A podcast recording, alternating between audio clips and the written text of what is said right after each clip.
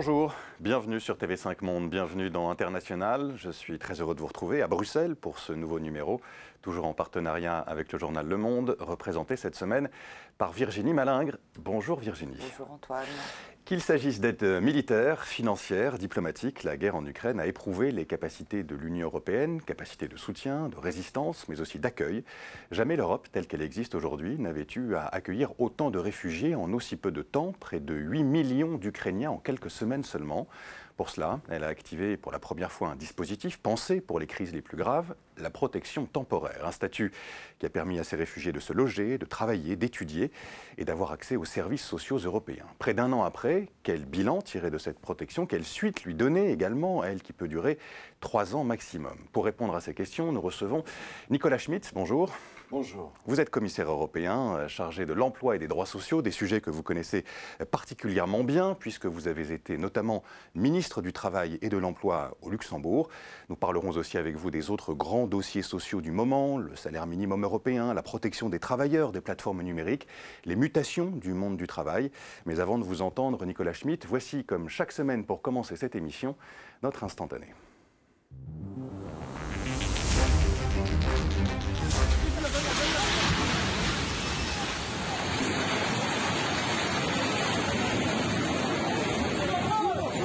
L'immeuble s'est effondré sur lui-même.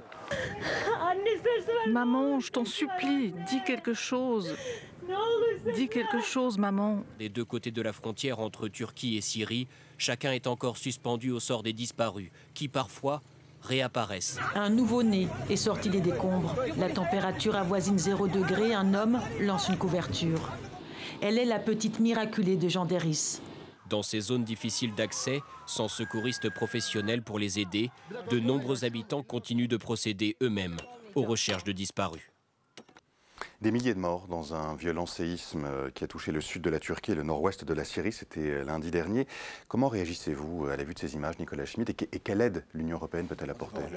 L'Union européenne a tout de suite euh, mis en place un, système d'aide d'urgence que de plus de 6, milliards, 6 millions d'euros, mais qui va être évidemment étoffé. Mais ma première réaction en voyant cela, c'est que nous ne pouvons malheureusement pas échapper à, ces, ces, malheurs provoqués par la nature, mais nous pourrions échapper aux malheurs provoqués par l'homme. Quand j'ai vu ces immeubles s'écrouler, j'ai pensé en même temps à l'Ukraine. Là, ce n'est pas la nature, ce sont des hommes qui provoquent cela. Et donc, euh, ça devrait être une leçon. Malheureusement, je crois que ceux qui font écrouler des bâtiments, et notamment euh, envoient des missiles sur les civils, euh, ne font pas ce lien. Vous parliez de l'Ukraine. On voit que l'Ukraine est au revers de votre euh, veste avec ce pins qui associe le drapeau ukrainien et le drapeau européen. C'est l'une des autres images de la semaine, celle de Volodymyr Zelensky, qui était euh, euh, ici à Bruxelles jeudi. Le président ukrainien a, participé au sommet européen. Photo de famille avec les chefs d'État et de gouvernement des 27, une famille qu'il souhaiterait rejoindre. Il l'a dit à nouveau. Il s'est exprimé devant les députés européens, à qui il a parlé aussi du sens du combat mené par les Ukrainiens.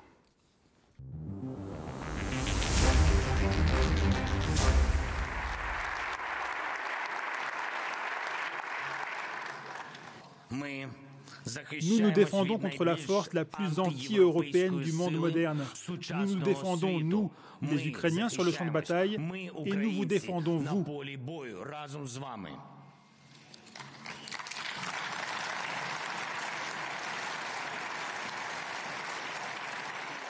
Lorsque vous ne sentez pas que vous traversez des frontières, lorsque les peuples ont confiance, croient au lendemain et sont prêts à se battre pour leur avenir,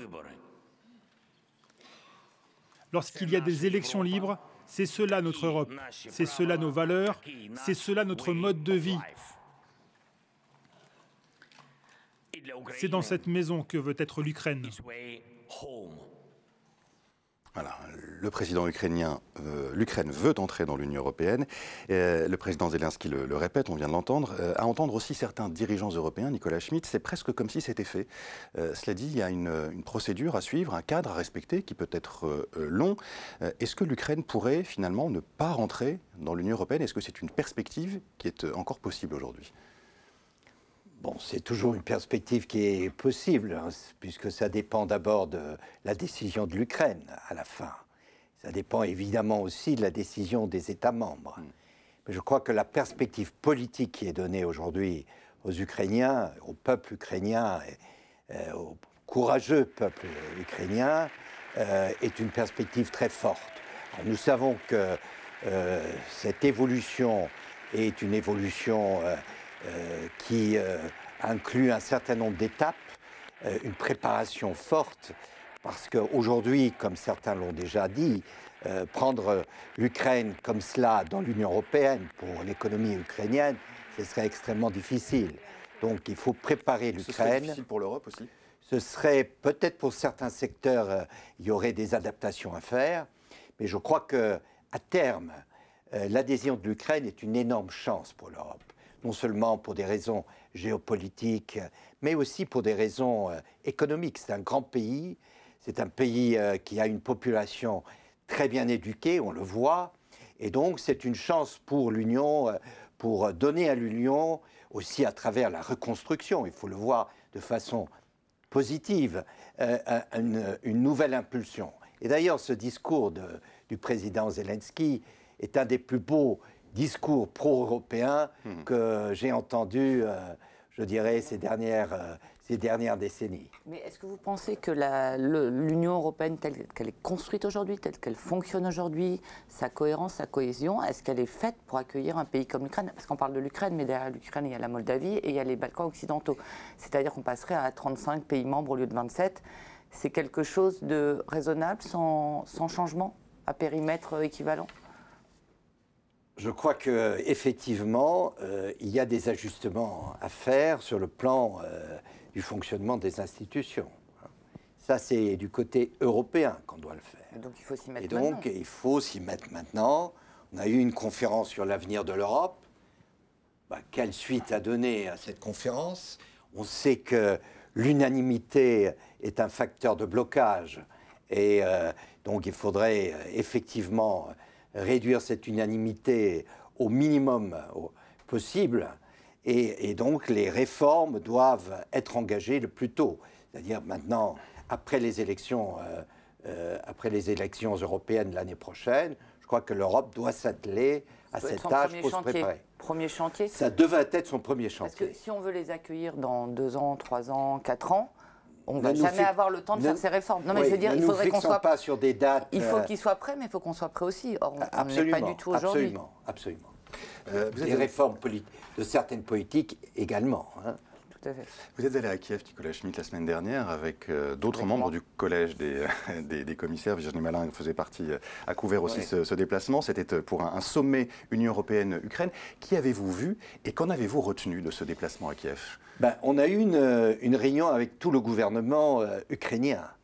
c'est-à-dire avec tous les ministres, y compris les ministres en charge du travail, en charge des affaires sociales. Et j'ai pu discuter notamment avec ces ministres-là, à la fois euh, la question de l'accueil euh, des, euh, des, déplacés ukrainiens, parce qu'ils n'aiment pas trop... Le mot réfugié. Oui, ils n'aiment pas trop réfugiés. On et va donc, en parler, déplacés. Et surtout aussi, ils aiment clairement exprimer le souhait qu'une fois la sécurité revenue, ils aimeraient que ces déplacés retournent en Ukraine. Et ça, je crois qu'il faut, euh, faut le reconnaître et il faut euh, se préparer aussi à cela.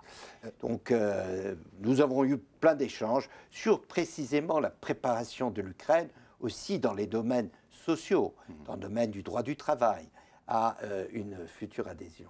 Est-ce qu'ils sont loin de nos standards, justement, des standards communautaires? Bah, Je crois qu'ils viennent de loin. Hein. Ils viennent de loin et il s'agit maintenant d'engager des réformes qui largement euh, intègre euh, l'acquis européen. C'est notamment le cas sur le, droit du travail, par exemple.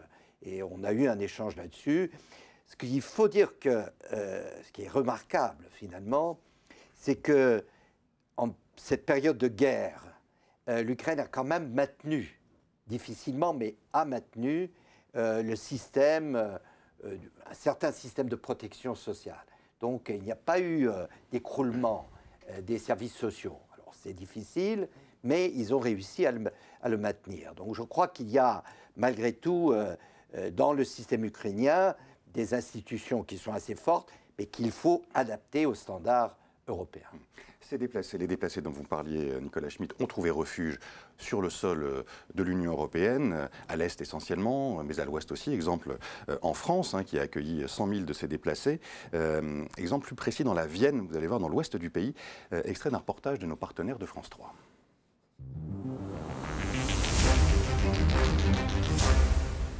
En novembre dernier, Olga a décroché un CDI dans ce supermarché. Vous voulez un ticket de caisse? Oui. 25 heures par semaine pour l'ancienne juriste qui, près d'un an après le début de la guerre, rêve de pouvoir retourner dans son pays. Le temps passe et personne ne peut aujourd'hui prédire quand la guerre va se terminer. C'est vraiment triste.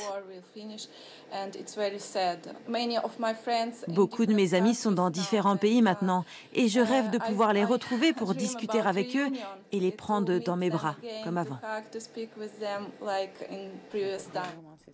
On sent donc l'envie hein, de, de, ces, euh, de ces déplacés de rentrer en Ukraine, c'est ce que vous disiez il y, a, il y a quelques instants. Pour le moment, ils sont donc euh, en Europe. Le statut de protection temporaire dont ils bénéficient dans les textes européens euh, doit durer trois ans maximum. Si jamais la guerre se poursuit au-delà de 2025, qu'est-ce qui se passe? Est-ce que... Je crois qu'il faut trouver une solution, hein, puisqu'on ne peut pas simplement interrompre ce qui a bien fonctionné.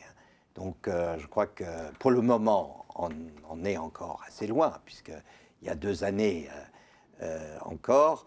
Mais si par malheur, puisque nous espérons tous que cette horrible guerre se termine avant, il faudra trouver des solutions adéquates. On a bien suspendu le pacte de stabilité, on doit pouvoir prolonger la directive de protection temporaire.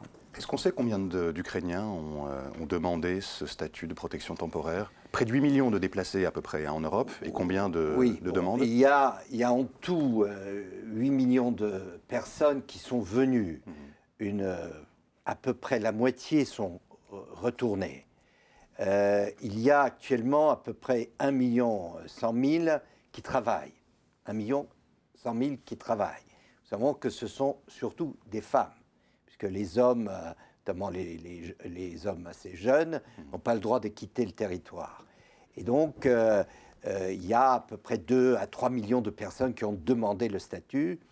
Il y a beaucoup d'enfants, hein, il y a des centaines de milliers d'enfants qui ont accompagné leur mère et euh, qui, effectivement, dans pratiquement tous, les, tous les États membres, vont à l'école, soit à l'école du pays, en partie aussi avec des cours qui sont assurés par euh, les autorités ukrainiennes, euh, des cours euh, en ligne. Donc je crois que ce qui a été réalisé en peu de temps est remarquable. Et on voit d'ailleurs cette jeune dame, quand elle parle à la fois de son travail, hein, elle est juriste, elle, elle travaille comme caissière, c'est des gens très engagés, beaucoup veulent travailler, la preuve, et, mais en même temps, la preuve, elle rêve de retourner le plus rapidement. Euh, autre dossier dans, l'actualité sociale européenne, euh, ces droits sociaux qui suscitent souvent des, discussions, des débats, voire des dissensions au sein de, l'Union. Les 27 n'ont pas tous la même approche, hein, la même histoire, ce qui explique aussi ces, débats. Euh, ce qui a amené Florent Krebseg et Emmanuel Marty, TV5 Monde, à se poser une question dans le focus d'International.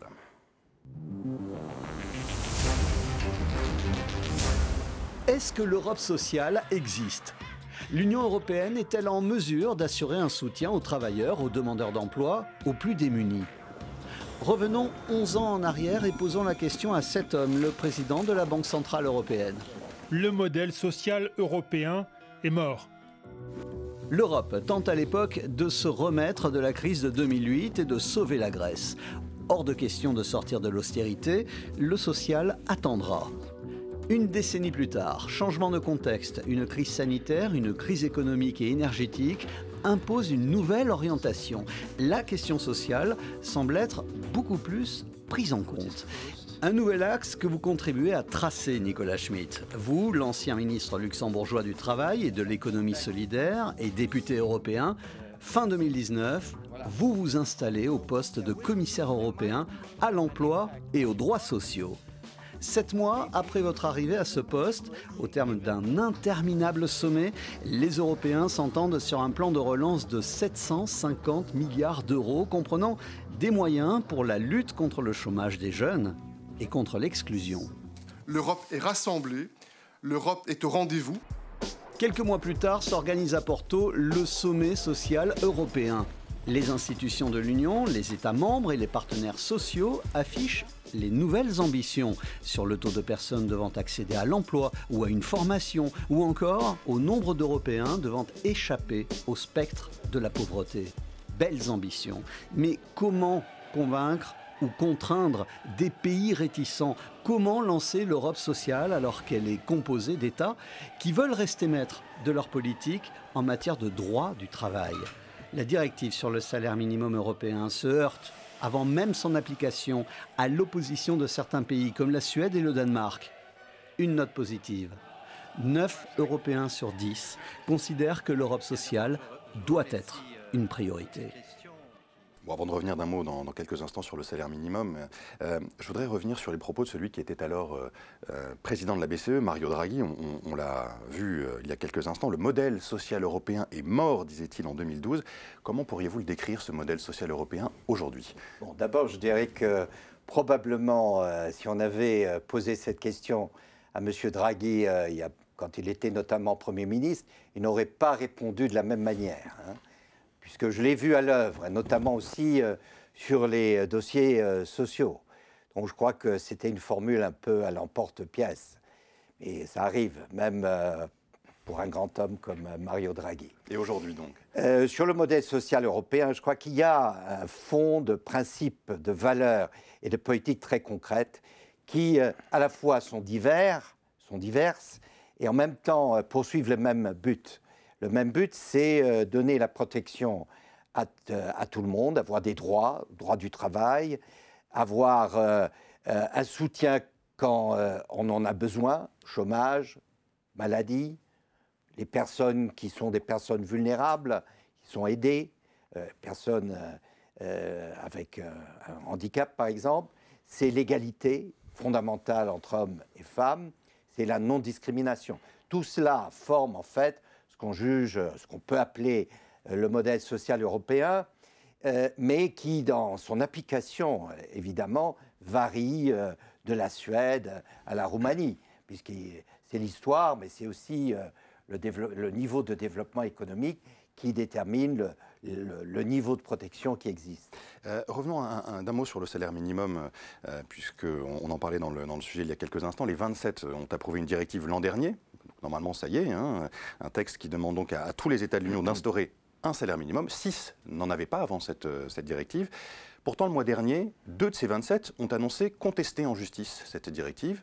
Euh, le Danemark euh, et la Suède, deux pays où les salaires sont plutôt définis par une négociation collective. Hein. L'État n'intervient pas, donc négociation entre patronat et syndicats. Que dites-vous de cette situation où deux États finalement reviennent sur leur accord? Est-ce que ça pourrait menacer l'application de la directive? Bah, il, faut, il faut attendre la réponse de la Cour. Hein. Mm. Tous les États euh, ont le droit euh, de demander à la Cour si effectivement euh, une directive est conforme au, traité. Et ça, c'est la grande question, notamment pour le Danemark, qui a été rejoint par, par la Suède, puisqu'ils mettent en doute la base juridique sur laquelle on, est, on a travaillé.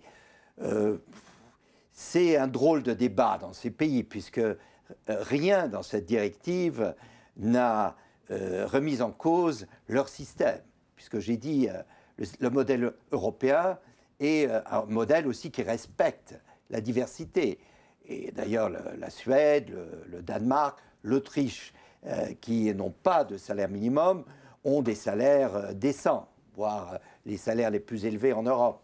Donc, personne n'a jamais voulu remettre en cause leur leur système de fixation des salaires par la négociation collective. Bien au contraire, d'ailleurs, la directive prévoit des dispositifs encourageant ce système dans, dans les autres pays membres, puisqu'on a même fixé un objectif euh, concernant euh, le niveau des euh, négociations collectives et des, des accords collectifs à terme dans les États. Je suis assez confiant, oui.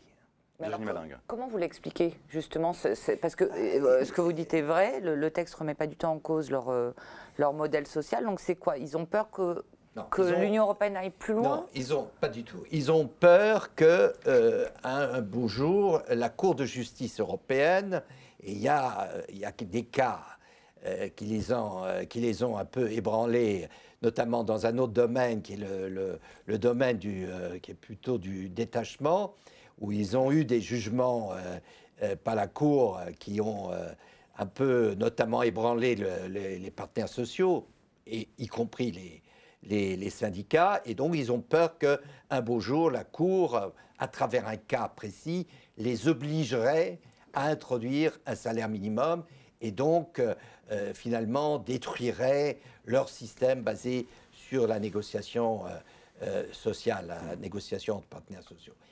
À mon avis, c'est exclu par la directive, très clairement. J'y ai d'ailleurs beaucoup veillé, mais Bon, ils ne sont pas absolument convaincus. Ils attendent en fait une confirmation de la Cour de justice que jamais elle ne fera ça. C'est une sorte de. J'espère que. Enfin, peut-être ils l'auront, j'espère pour eux. Hein. Autre sujet de friction, euh, la directive sur les travailleurs des plateformes numériques, type Deliveroo, Uber. Il y en a près de, 28 millions hein, dans l'Europe euh, actuellement, et c'est un chiffre qui pourrait euh, augmenter dans les années qui viennent. Le texte a été validé la semaine dernière par le Parlement après d'âpres négociations, et c'est peu de le dire. il intègre une présomption légale de salariat pour ces travailleurs. Il renforce leurs droits, leur protection face à l'usage grandissant aussi des algorithmes hein, qui gouvernent et dirigent ces, ces plateformes. Qu'est-ce que vous pensez de ce texte, Nicolas Schmitt? Je pense beaucoup de bien, puisque c'est un texte qui a été euh, proposé par la Commission, c'est un engagement qui a été pris euh, tout de suite par euh, aussi la présidente de la Commission de proposer une directive assurant, assurant une meilleure protection de, des travailleurs des plateformes. Alors pour être précis, cela ne veut pas dire que tous les travailleurs des plateformes sont automatiquement des employés, des salariés. Mhm. Euh, mais quand il y a euh, mise en question, mise en doute, il est clair qu'on a une présomption qu'effectivement, il y a un statut de salarié. Et donc, aujourd'hui, c'est le contraire. Hein. C'est le travailleur des plateformes qui doit démontrer qu'il, effectivement, n'est pas un, indépendant.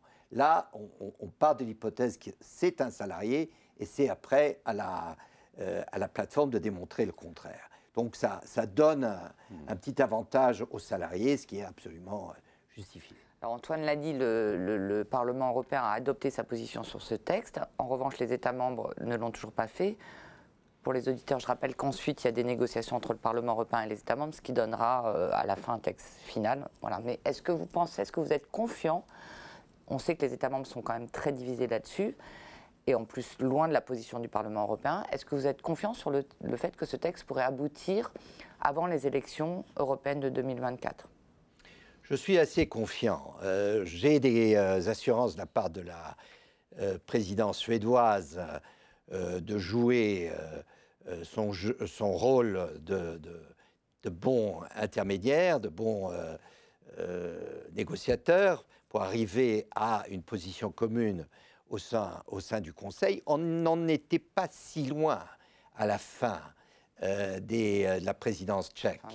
Finalement, ça a échoué parce que effectivement, euh, peut-être il y a eu des erreurs commises lors, plutôt au niveau de la méthode de négociation. Donc j'espère qu'on peut renouer avec, avec ce qui avait été plus ou moins mis sur la table et arriver à une à une position commune du Conseil pour que, effectivement, comme vous l'avez dit, on engage les fameux trilogues et euh, sous, euh, je pense, sous euh, présidence espagnole. Et les Espagnols sont très motivés puisqu'ils ont une loi sur, ce, sur cette question qui fonctionne assez bien, je crois. et donc, ils veulent arriver à mettre à terme cette négociation et trouver un, un bon compromis, puisqu'il s'agira toujours d'un compromis entre la position du Conseil euh, et la position du, Parlement. Euh, il y a un sujet, Nicolas Schmitt, dont on a beaucoup parlé ces, euh, derniers mois, dans, les médias en tout cas, c'est l'intelligence artificielle, son usage grand public. Il y a d'abord eu ChatGPT, vous en avez peut-être entendu parler, cette plateforme hein, qui permet de, générer en quelques secondes des contenus écrits, des, discussions, des analyses, des essais. Et puis euh, cette semaine, ensuite, donc, Bard, plateforme similaire, lancée cette fois par Google. Mais au-delà de ces exemples médiatiques, il y a une vraie question concernant l'intelligence artificielle, question des retombées sur l'emploi donc de ces outils qui sont absolument vertigineux. Euh, quelques exemples, il existe aujourd'hui des machines qui sont plus fiables que certains spécialistes pour réaliser des diagnostics médicaux. Il existe aussi des outils informatiques capables de rédiger des rapports d'activité. Ces outils, ces machines pourraient donc mettre au chômage beaucoup de monde, ce que euh, les économistes appellent un chômage technologique. Il serait donc une menace sérieuse pour l'emploi. Est-ce que vous êtes d'accord avec cette vision des choses? Je ne suis pas fondamentalement d'accord avec, avec, cette euh, prévision assez catastrophiste, hein, mm. puisqu'on nous annonce d'ailleurs depuis, Keynes, hein, puisque Keynes parlait du fameux euh, chômage technologique, mm. euh, finalement la fin du travail hein, et le remplacement des humains par des machines. Aujourd'hui, on, on, voit effectivement qu'il y a des, des remplacements, mais globalement, il y a plus de création d'emplois que de destruction. Alors, vous avez cité l'exemple notamment euh, sur le plan médical. Pour le moment, on se plaint euh, d'un manque un peu partout de médecins. Alors, si on peut effectivement améliorer la médecine grâce à ces machines, notamment il y a en radiologie, vous savez, un radiologue euh, peut avoir une analyse dans un certain cadre, une machine peut analyser des millions et des millions de cas pour trouver effectivement. Donc c'est une aide formidable. Ça ne veut pas dire qu'on n'aura plus besoin des radiologues. Et, ça vaut pour beaucoup, euh, beaucoup d'autres euh, beaucoup d'autres métiers. Bien sûr, ça aura un impact sur l'emploi, euh, sur les, qualifications des emplois, sur certains emplois qui vont disparaître, mais il y en a d'autres qui vont apparaître. Aujourd'hui, un exemple, la cybersécurité, qui est très liée aussi à l'évolution technologique. On a besoin aujourd'hui de 300 000 experts en cybersécurité qu'on n'a pas. Alors c'est un énorme défi pour former des gens, pour requalifier des gens. Donc je crois que c'est ça euh, le défi euh, pour l'avenir. C'est d'ailleurs c'est pour cela, pour cette raison qu'on a déclaré cette année euh, année européenne des compétences. Il y a des évolutions dans les compétences. Il y a un besoin de former davantage de gens à des niveaux supérieurs mais je ne pense pas qu'on va euh, euh, rapidement vers la fin du travail et le chômage technologique massif. Alors, peut-être pas vers la fin du travail, mais est-ce que cette intelligence artificielle, ces intelligences artificielles, pourraient jouer sur euh, la quantité de travail? Est-ce qu'on va moins travailler dans les, dans les années qui viennent, dans les décennies qui viennent, à cause ou grâce à ces nouveaux outils? C'est une hypothèse. Si ces machines, et notamment l'intelligence artificielle, nous permet ces sauts de productivité, hein, puisque c'est cela. Mmh. Si on arrive effectivement à augmenter dans beaucoup de secteurs la productivité, bah, il faut quelque part euh, euh, distribuer les gains de productivité. Alors il faut les distribuer en termes de salaire, de rémunération, mais peut-être aussi en termes de temps de travail. Aujourd'hui, on parle, on commence à parler de la semaine des quatre, des quatre jours, par exemple. Donc ça, c'est euh, l'idée que les gens, euh, les, travailleurs vont travailler moins. C'est une idée ancienne, c'est pas d'aujourd'hui. Donc euh, il ne faut pas perdre de vue cette, cette possibilité. Si on poursuit le raisonnement, si nous travaillons moins, si finalement beaucoup de tâches accomplies actuellement par des femmes et des hommes le sont par des, robots, des machines, faudra-t-il travailler encore plus longtemps pour toucher une retraite? On sait qu'en France, c'est un sujet qui, euh, qui se trouve euh, beaucoup dans le débat actuellement. Euh, certains s'interrogent même sur le fait de savoir si le mot retraite aura encore un sens dans l'avenir. Qu'en pensez-vous? Bah, Premièrement, si on arrive à obtenir ces, ces gains de productivité, notamment par l'introduction de plus de machines, ça pose la question du financement de nos systèmes euh, de retraite. Les robots ne cotisent pas. Voilà, les robots ne cotisent pas. Il faudra trouver un moyen pour que euh, assurer, pour qu'assurer euh, le financement, notamment à travers les, robots. Hmm. Je ne dirais pas qu'il faut les taxer, mais il faut avoir une autre... sur le robot. Vous savez, c'est une proposition qui a été faite. Alors, il y a des pays qui financent leur système de protection sociale non pas par des contributions sur le travail, mais davantage sur la fiscalité. Donc il faut regarder comment, dans l'avenir, progressivement, on va euh, intégrer cette nouvelle dimension. Est-ce qu'il euh, y aura des euh, évolutions plus, plus douces? Dans la vie active, de l'activité vers la non-activité ou vers d'autres types d'activités Je crois que c'est effectivement envisageable. ça veut dire aussi qu'on va pouvoir éliminer les les formes de travail les plus pénibles, parce que c'est beaucoup ça la discussion, mhm. Si j'ai bien compris euh, en France. C'est euh, le degré de pénibilité qui fait que, effectivement, vous, vous ne pouvez pas aller au-delà d'un certain âge. Donc, mhm. il faut gérer cela autrement.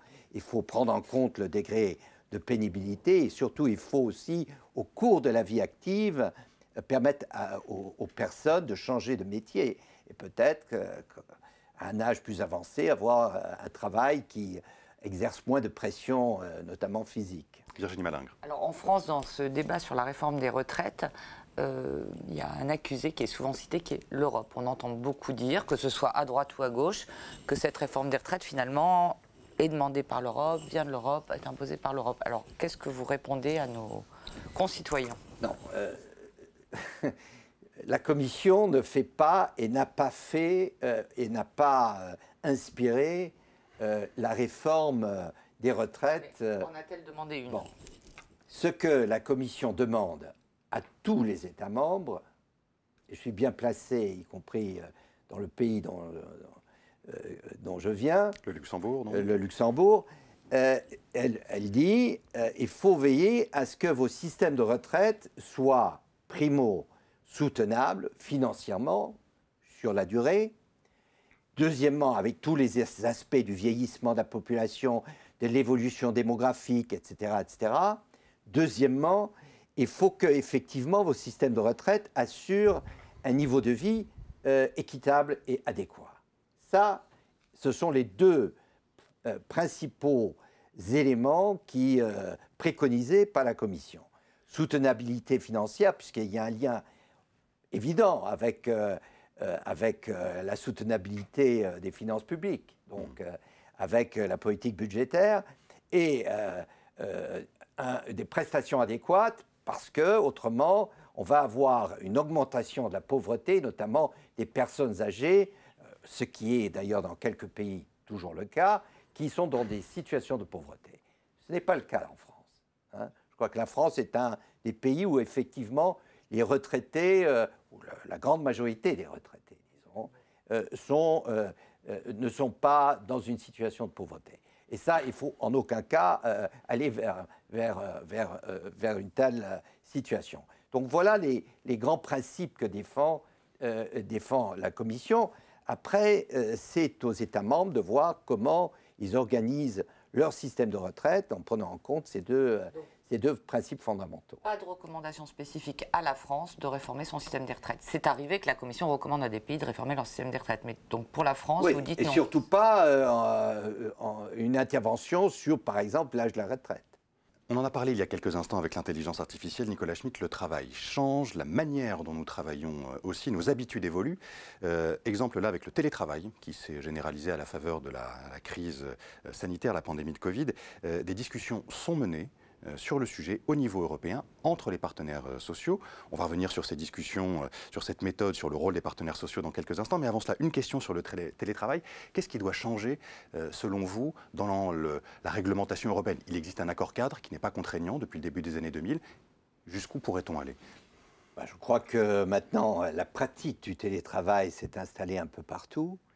je juge que la responsabilité, comment on organise le télétravail au niveau de l'entreprise et du ressort des partenaires sociaux. Donc je ne pense pas qu'on ait besoin de beaucoup de règles spécifiques.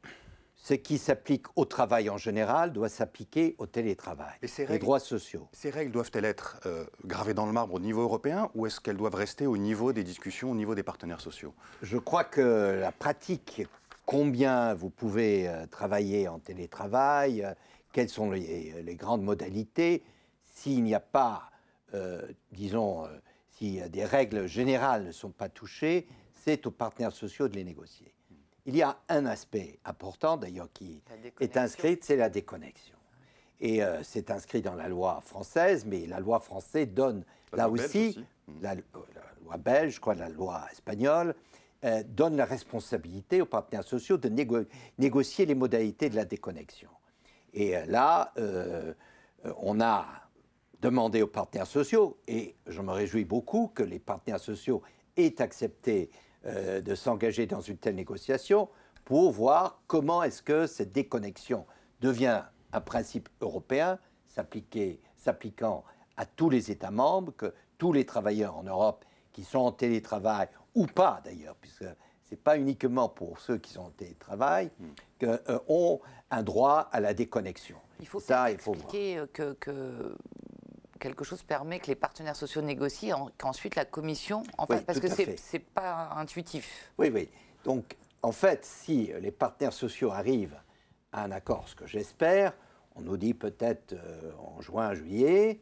Euh, la Commission va bien sûr regarder euh, la nature, le résultat de ces accords.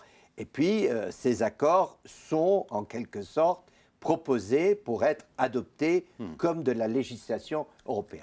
C'est un des grands acquis d'ailleurs de, de l'or, puisque c'est Jacques Delors qui a fait introduire dans les traités cette méthode où des accords négociés par les partenaires sociaux peuvent devenir de la législation européenne.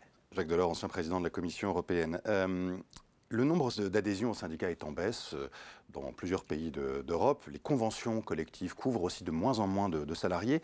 Euh, tout cela concourt à un affaiblissement du dialogue social en, Europe. comment expliquez-vous cette situation et comment qualifiez-vous la situation du, dialogue social aujourd'hui dans l'Union? La situation du dialogue social est très variable. Hein. Elle, tient à des cultures différentes. Il y a des pays où le dialogue social continue à fonctionner assez bien, à la fois au niveau national et surtout au niveau des entreprises, au niveau des secteurs. Il y en a d'autres où c'est plus difficile, où la culture n'est peut-être moins, moins, bien installée. Mais même dans des pays où maintenant on voit que le dialogue social au niveau national ne semble pas fonctionner, au niveau de l'entreprise, c'est autre chose, puisqu'il y a beaucoup de négociations qui ont, lieu en France au niveau des entreprises, des secteurs, sur beaucoup de sujets très importants, comme par exemple le partage euh, des résultats, le partage euh, des, résultats des entreprises.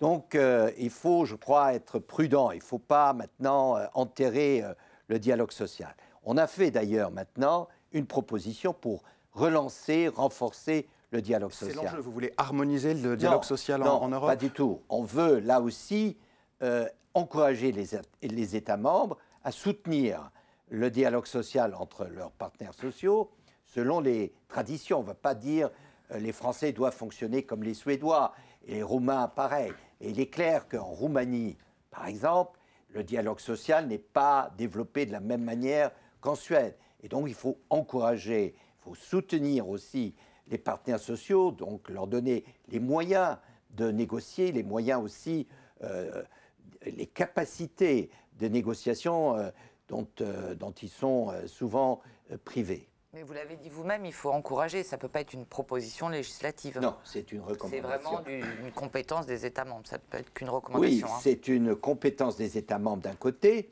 et c'est aussi le respect de l'autonomie des partenaires sociaux.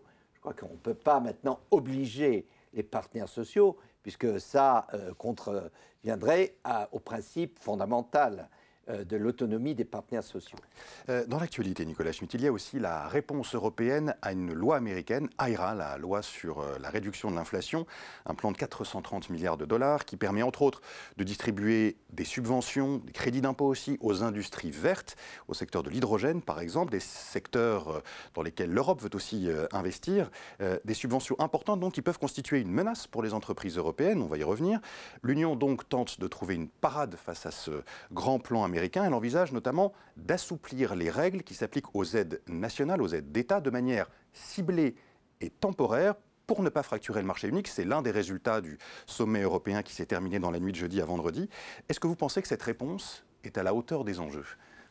Je crois que la, réponse de la Commission a d'ailleurs proposé au Conseil européen un certain nombre d'éléments, y compris l'assouplissement, la simplification des, des aides d'État, parce que quand on regarde ce que les Américains font, c'est considérable. Notamment, vous avez cité l'hydrogène. Euh, effectivement, euh, produire de l'hydrogène aux États-Unis, c'est extrêmement avantageux par rapport notamment à ce qui existe en Europe. Donc je crois qu'il ne faut pas se laisser euh, distancer, il ne faut pas non plus créer maintenant une telle distorsion qui fait que beaucoup d'entreprises européennes qui avaient des projets d'ailleurs, ou qui ont des projets de, de nouvelles implantations, pour les inciter à aller aux États-Unis. Je crois que c'est ça un des grands sujets. Mais alors, est-ce que, est que la réponse est à la hauteur les Américains d'abandonner euh, leur loi. Non. Ça, c'est clair. Elle a été votée, donc. Euh, alors, qu'est-ce que peut faire l'Europe? La Commission, vous disiez, vous disiez a proposé plusieurs choses. Propose notamment la création d'un fonds de, souveraineté européen. Oui, ça, c'est à, financer sa politique à moyen terme. À moyen terme, mhm. c'est un, un élément important. Je crois que ce qu'on propose sur l'assouplissement des aides d'État, ce qu'on propose aussi euh, euh, sur euh, des aides européennes, puisqu'on a quand même encore des centaines de milliards disponibles dans le cadre du fameux plan de relance et de résilience. Donc, d'ailleurs, hier au Conseil européen, l'idée c'est comment est-ce qu'on peut flexibiliser l'utilisation de ces fonds par les États membres pour effectivement, du moins atténuer, voire corriger ce, cette distorsion, notamment avec les Américains. Il n'y a pas que les Américains. On sait qu'on est confronté à la concurrence des Américains, comme euh, notamment des Chinois. Mais ça veut dire finalement que le plan de relance euh, est terminé? Je veux dire, cette réflexion à laquelle on assiste aujourd'hui sur comment réutiliser des fonds qui avaient été dégagés pour faire face à la crise du Covid, hein, c'est ça l'histoire de ce plan de relance. Euh, cet argent qu'on réutilise. Donc, il y, a quelque chose de curieux là-dedans, moi, je non, je ne pense pas, puisque c'était un plan de relance qui était en même temps un plan de, un plan de modernisation, hein, puisqu'il y avait deux, deux objectifs fondamentaux. Le premier était euh, soutenir euh, le, la transformation verte de nos économies, et deuxièmement, soutenir la transformation numérique. Ces deux objectifs restent absolument valables, puisqu'on parle d'hydrogène, donc on parle d'industrie verte. Donc euh, comment est-ce qu'on va euh, effectivement maintenant augmenter, accélérer ces transformations, notamment euh, dans les industries vertes?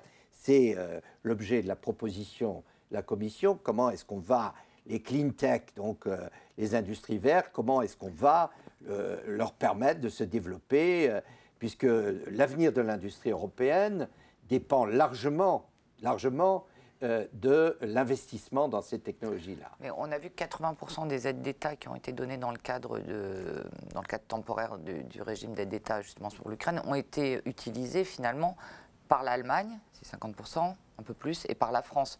Donc vous dites quoi aux autres pays, dont, le vôtre d'ailleurs? euh, Là aussi, je dirais, il faut nuancer un peu, parce qu'effectivement, il y a deux, grands, euh, deux grandes économies, l'économie allemande et l'économie française. Si vous rapportez les aides d'État, euh, notamment au PNB, vous voyez qu'il euh, y a d'autres États qui, en proportion euh, de leur PNB, ont donné plus, hein. voilà, produit national brut, ont donné plus d'États que plus d'aides que la France. Par exemple, la Finlande, le, le Danemark ont proportionnellement donné 7, 8 euh, euh, d'aide publique. Donc il faut relativiser un tout petit peu. Et puis il y a un élément fondamental, c'est que on, raisonne toujours en économie nationale en Europe. Il faudrait commencer à raisonner en termes d'économie européenne, puisque les économies nationales sont extrêmement imbriquées. Et ce qui marche bien en France peut inciter notamment d'autres sous-traitants dans un autre pays à effectivement avoir euh, une situation euh, de développement euh, meilleure parce que précisément une industrie marche bien en France, en Allemagne, en Italie, etc. Donc raisonner davantage en, termes d'économie européenne, notamment par rapport à nos principaux concurrents, serait à mon avis très important. Vous parliez du financement de la politique industrielle de l'Europe il y a quelques instants. Des députés européens ravivent, ont, ravivé, euh, une idée, celle de la taxe sur les transactions financières pour financer cette, euh, cette politique. Est-ce que vous y êtes favorable? Je suis favorable à ça, parce qu'effectivement, euh, ce dont nous avons besoin, c'est ce qu'on appelle les ressources propres, c'est-à-dire ne pas aller auprès des États demander des des ressources financières, mais créer des ressources propres à l'Union européenne qui peuvent financer euh, notamment euh, la modernisation et puis euh, le remboursement, effectivement, le absolument le remboursement du, du, plan, du plan de relance. et parce qu'autrement, s'il faut le rembourser autrement, bah, ça veut dire qu'il faut le remboursement sur le budget européen qui est déjà relativement euh, modeste et, sous contrainte. Donc je crois que euh, cette idée, qui est d'ailleurs une, idée ancienne, qui avait été lancée par la commission Barroso, mmh. hein, bon, euh, malheureusement on n'a pas trouvé de solution et d'accord, mais je crois que c'est une option qui revient et qu'il ne faut surtout pas exclure.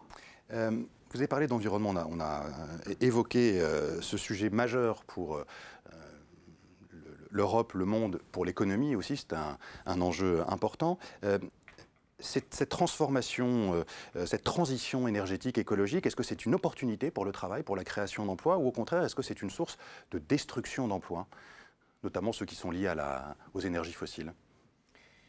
C'est, à la fois une, opportunité, mais qu'il faut façonner, qu'il faut accompagner. Euh, nous savons tous qu'il euh, y aura un impact sur un certain nombre d'industries, notamment euh, les énergies fossiles, les charbonnages, mais il n'y a pas que les charbonnages. et donc, ce que l'Europe veut, c'est à la fois encourager l'investissement dans les nouvelles énergies renouvelables, ce qui va créer des millions d'emplois, mais en même temps accompagner ceux dont les emplois vont être détruits hmm. pour euh, effectivement, à travers des transitions, à travers des formations, c'est pour cela que l'investissement dans la formation et notamment la, requalification est si importante. Donc j'ai, euh, je, suis convaincu qu'à à terme, c'est euh, absolument une opportunité et une, un renforcement d'économie. Il nous reste cinq minutes. Virginie Malingre. Dans le volet justement européen de réponse à l'IRA américain et aussi à la course aux subventions chinoises, il y a un petit volet compétences qui jusqu'ici n'a pas été tellement développé. On voit bien que tout, beaucoup de secteurs manquent de main-d'œuvre, euh, ont du mal à recruter, etc. Ça, peut être quoi ce, ce, petit volet compétences? Ça peut être du législatif? Comment vous pouvez faire? Comment vous travaillez là-dessus? D'abord, euh, je ne pense pas que c'est un, petit volet. Non, c'est... C'est celui dont on parle moins.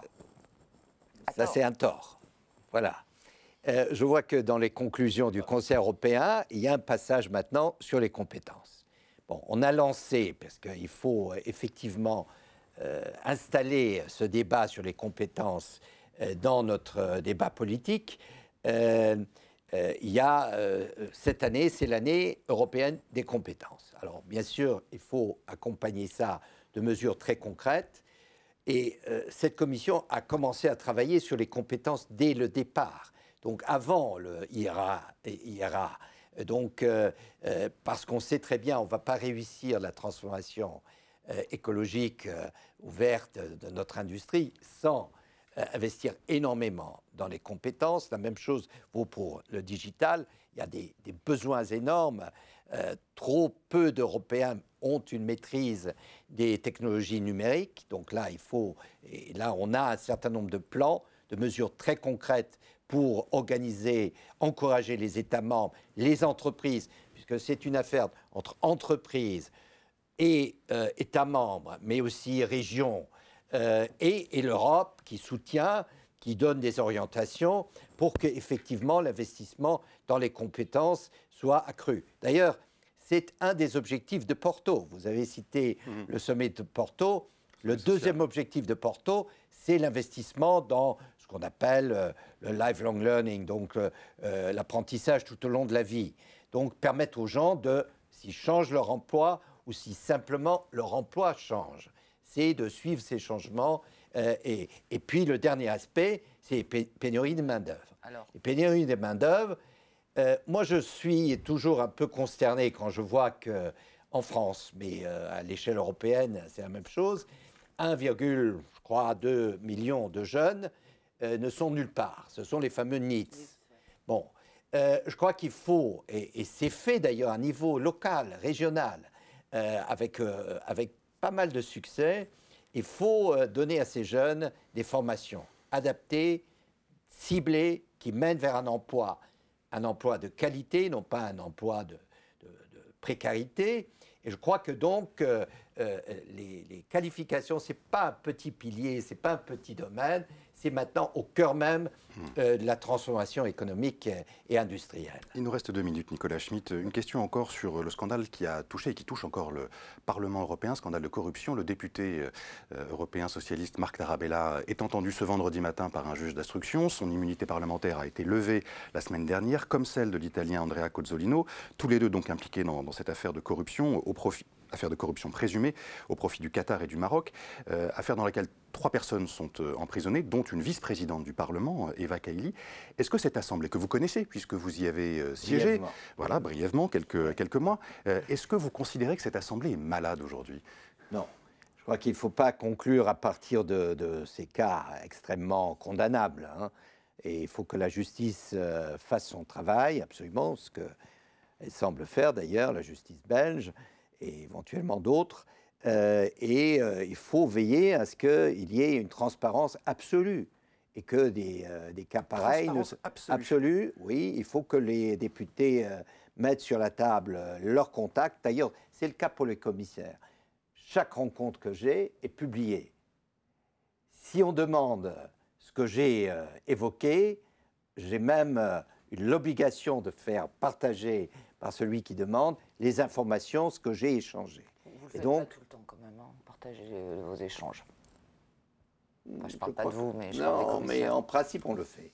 Donc, euh, il y a parfois des choses qui, sont, qui ont un degré aussi de confidentialité, mais ça, ça, ça ne touche pas à des affaires comme celles que, qui viennent d'être euh, évoquées. Donc, je crois qu'il faut une, transparence absolue au niveau, au niveau aussi du Parlement pour, pour, restaurer, parce que c'est un cas extrêmement euh, grave pour euh, restaurer la confiance. Je crois qu'il ne faut pas conclure. Oui, tout à fait. Mais il ne faut pas conclure à partir de ce cas extrêmement condamnable à, euh, une généralité au niveau du Parlement. en quelques secondes, il vous reste un peu moins de deux ans de mandat. Qu'allez-vous en faire? Quels sont les objectifs d'ici la fin 2024 ben, C'est d'abord finir le travail qui a été engagé, les plateformes, travailler sur d'autres projets qui sont en cours, euh, notamment sur les, euh, euh, comités d'entreprise européens, où le Parlement a pris une initiative, travailler sur les stages des jeunes, et puis faire de l'année des compétences une réussite.